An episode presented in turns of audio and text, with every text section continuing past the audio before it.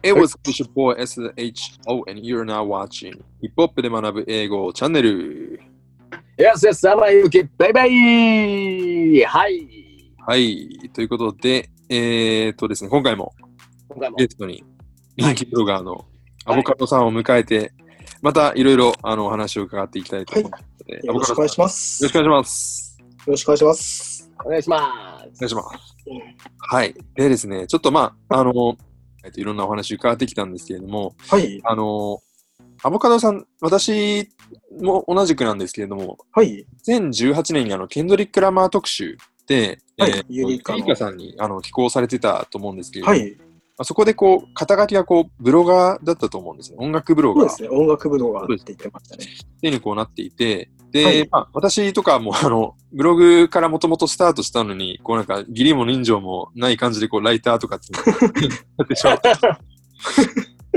ま あちょ自分こうブログからスタートしたのにそれ忘れてないかっていうちょっとなんかこう、戒めみたいな感じでこう、はい、ちょっと自分で思ってるんですけど、あの、なんだろう、ブロガーへのこだわりみたいなのってやっぱあったりするんですか？ねそうですね。これはまあ、些細なって言ったら些細なんですけど、まあ、実はあって、うん。あの、ブログ、ブロガー、ライターよりもブロガーの方がなんかその、パーソナルな感じがすると思うんで、はいなんとなくその、なんか、なんか、よりその個人の色が強くなる感じがするというか、なんかそんな気がするんですよ。うん。なんていうか。で、その、まああと、ブログって日記じゃないですか、基本。はい元は、言葉のはい意味をたどると。あれ、そうですよね。まあ、とあの、その、なんだろう、自分のブログも結構日記的な部分がつ強いと思っていて、うん。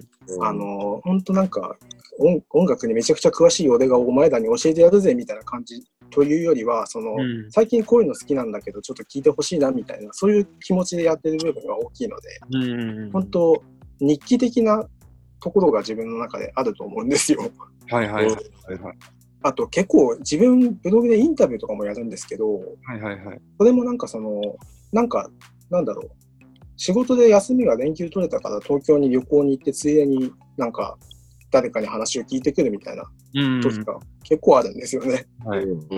なんでその、本当に日記的なブログをやりたいっていうのがあって、あと、なんだろう、その個人ブログでやるっていうことは、その、うん自分の好みが変わるのに、好みの変動にすごい左右されるじゃないですか。なん。ていうか、その、ライターっていうより、その、ブロガーの方がそ、そういう意味でも自分には合ってるんじゃないかっていうふうに思ったんですよね。一回でも、あの、ちょっとこれ、はい。いつだったかな。あの、思い出したのが、アボカドさんが、あの、ツイートされてたのが、えっ、と、はい。こう、なんだっけ、今年はなんか晴れの日が多くて、車で出かける機会が多かったから、こういう曲を、あの、年間ベストに多く含めたみたいな感じのことをああ、そういう感じ。はい。思い出して、でもなんか確かになんかそういう自分の身の回りの環境ってすごい音楽の好みに影響するなってそいううなんですよね。そういうところ含めたなんかベストとかってやっぱ面白いですもんね。なんかそうですよね。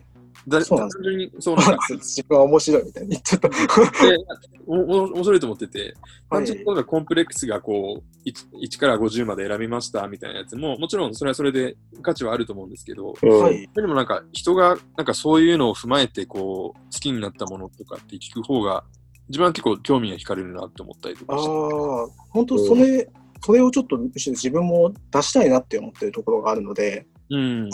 反強く反映させたいなっていうふうに思ってるところもあるので、うんそう言っていただけるとありがたいですね。あなんか例えばその上半期ベストって6月にやるんですけど、はい年間ベストって12月にやるじゃないですか。ねで、そうするとその選ぶ時点での気候が全然違うと思うんですよね。はいはいはい特に、わかる。だからその上半期ベストはだから多分明るい作品が多くなると思うんですけど、うんうんあの自分って新潟在住なので、新潟の冬ってめちゃくちゃ暗いんですよ。はいはいはいはい。ああ、はいはいはい。日照時間が東京の半分だったかな、確か。ちょっと全然晴れないん詳しですよね。なんですけど、そうなんですよ。晴れ、あの、曇り空がすごい多くなるので、うん冬になるとどうしても暗い作品が増えてしまうっていうのは 年間 ベストの暗い作品、なんか上半期ベストと年間ベストって多分そういうのにだいぶ変わってきちゃうんですね、自分は。はいはいうん。はい。そういうところもありつつ。あとその、自分はかなり人から影響を受けるタイプの人間なんですよね。うん。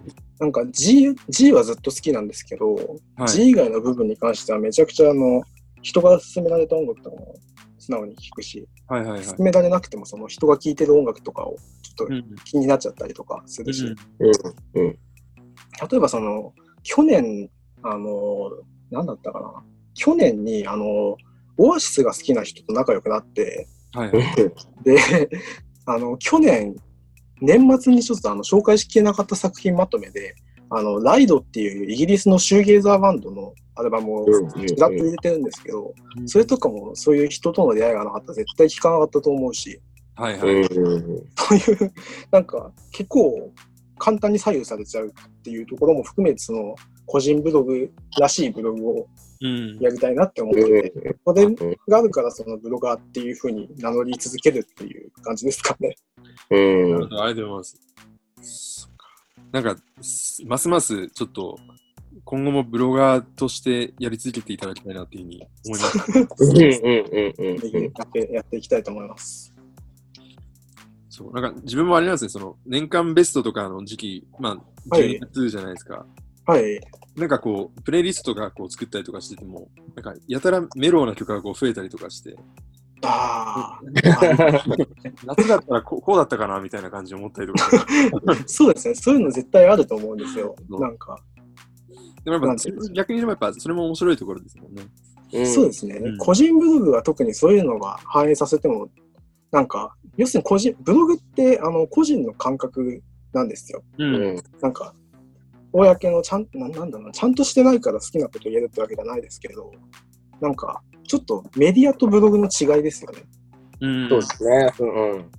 メディアはちょっと一歩引いて冷静に、ちょっと人間的じゃない部分も出てうんきてもいいと思うんですけど、ブログは逆にその人間的な方が面白いと思うし、そうですなんか、そうですね、なんか、トイドの、なんか、まとまらない話ですけど、いやいやいやいや。伝わりました、そのブログへのこうこだわりの背景にあるものっていうのがうん。すごい伝わったんで、ちょっと引き続き、ちょっと僕もあの、ブロガーとしての自分と、ライターとしての自分と、両方保ちつつ、忘れんなよ。忘れんなよ。あ忘れずに。ルーツを。はい、ということで、えーっと、はい岡田さん、えー迎えてお届けしました。はいえー引き続き、いろいろお話を伺っていただきたいと思いますので、よろしくお願いします。はい。ぜひ、も見てください。チャンネル登録も忘れずに。ははいい、ではまたよろしくお願いします。また次回。ます。